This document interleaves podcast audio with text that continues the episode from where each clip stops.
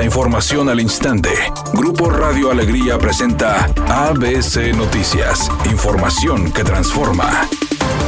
Tres tramos y tres pasos a desnivel de la carretera interserrana serán licitados este viernes, según lo anunció el secretario de Movilidad, Hernán Villarreal, quien indicó que los trabajos de esta obra iniciarán el próximo 17 de septiembre. Este viernes se licitan tres tramos y tres pasos a desnivel de la carretera interserrana.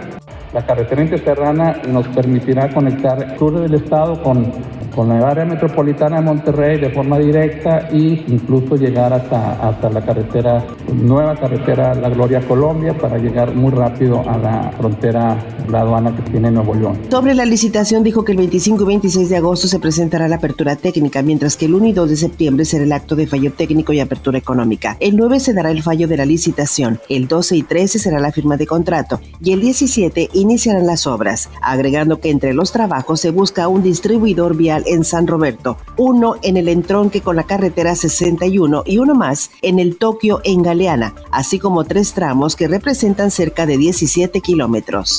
Desde el pasado 10 de enero los ciudadanos tienen el portal de transparencia como herramienta de acceso de información del gobierno estatal, que promueve una administración pública moderna, íntegra, eficiente y eficaz, y donde la Contraloría y Transparencia Gubernamental liberó el pasado 11 de julio su actualización con accesibilidad para usuarios en forma directa de participación ciudadana y el proyecto de infraestructura abierta. Además tiene motores de búsqueda para nómina, directorio de servidores públicos, atención digital por WhatsApp, transmisión de procesos de licitaciones en YouTube y herramientas para personas con discapacidad visual y auditiva, con el objetivo de mantener una mayor comunicación con la ciudadanía. Cabe destacar que para su desarrollo se tuvo la colaboración de la Agencia de los Estados Unidos para el Desarrollo Internacional y de la Oficina de las Naciones Unidas contra la Droga y el Delito, instancias que mantienen las acciones de apoyo a la Contraloría. Consultoria. El subsecretario de Seguridad y Protección Ciudadana, Ricardo Mejía Verdeja, informó que han identificado 660 aplicaciones de préstamos conocidas como montadeudas, a través de las cuales se cometen fraudes, extorsiones y amenazas a los usuarios. Por ello, alertó a la población a no dejarse enganchar por esos delincuentes. Estas aplicaciones se apoderan de la información que hay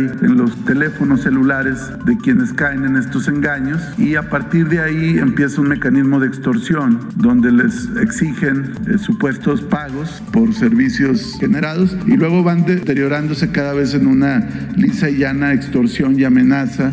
Editorial ABC con Eduardo Garza.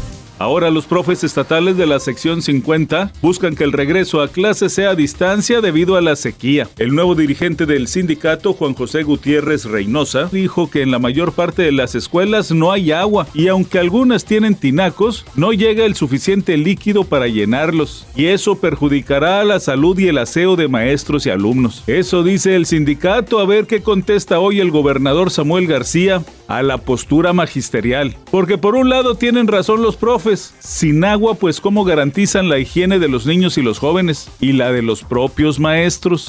ABC Deportes informa, gran día para pitchers mexicanos. El día de ayer en Grandes Ligas, José Urquide triunfa con el equipo de los Astros de Houston 6 por 1 contra Boston. Urquide lanza durante 7 entradas, solamente recibió dos hits, no recibe carrera. Mientras que también Julio Urias triunfa con el equipo de los Dodgers de Los Ángeles y se lleva una victoria donde no permite carrera contra los Gigantes de San Francisco. Lanza durante 6 entradas, recibe 7 hits pero no permite carrera el gran Julio Urias. Pues resulta que Britney Spears se quería casar por la iglesia, pero la iglesia no se lo permitió. Le dijo que ella ni siquiera era católica, que cómo quería casarse, que para eso primero tenía que unirse a la religión, ser creyente y después de pasar algunas pruebas poder llegar al altar. Es un día con cielo despejado. Se espera una temperatura máxima de 38 grados, una mínima de 30. Para mañana viernes se pronostica un día con cielo parcialmente nublado. Una temperatura máxima de 38 grados, una mínima de 22. La actual en el centro de Monterrey, 30 grados. ABC Noticias. Información que transforma.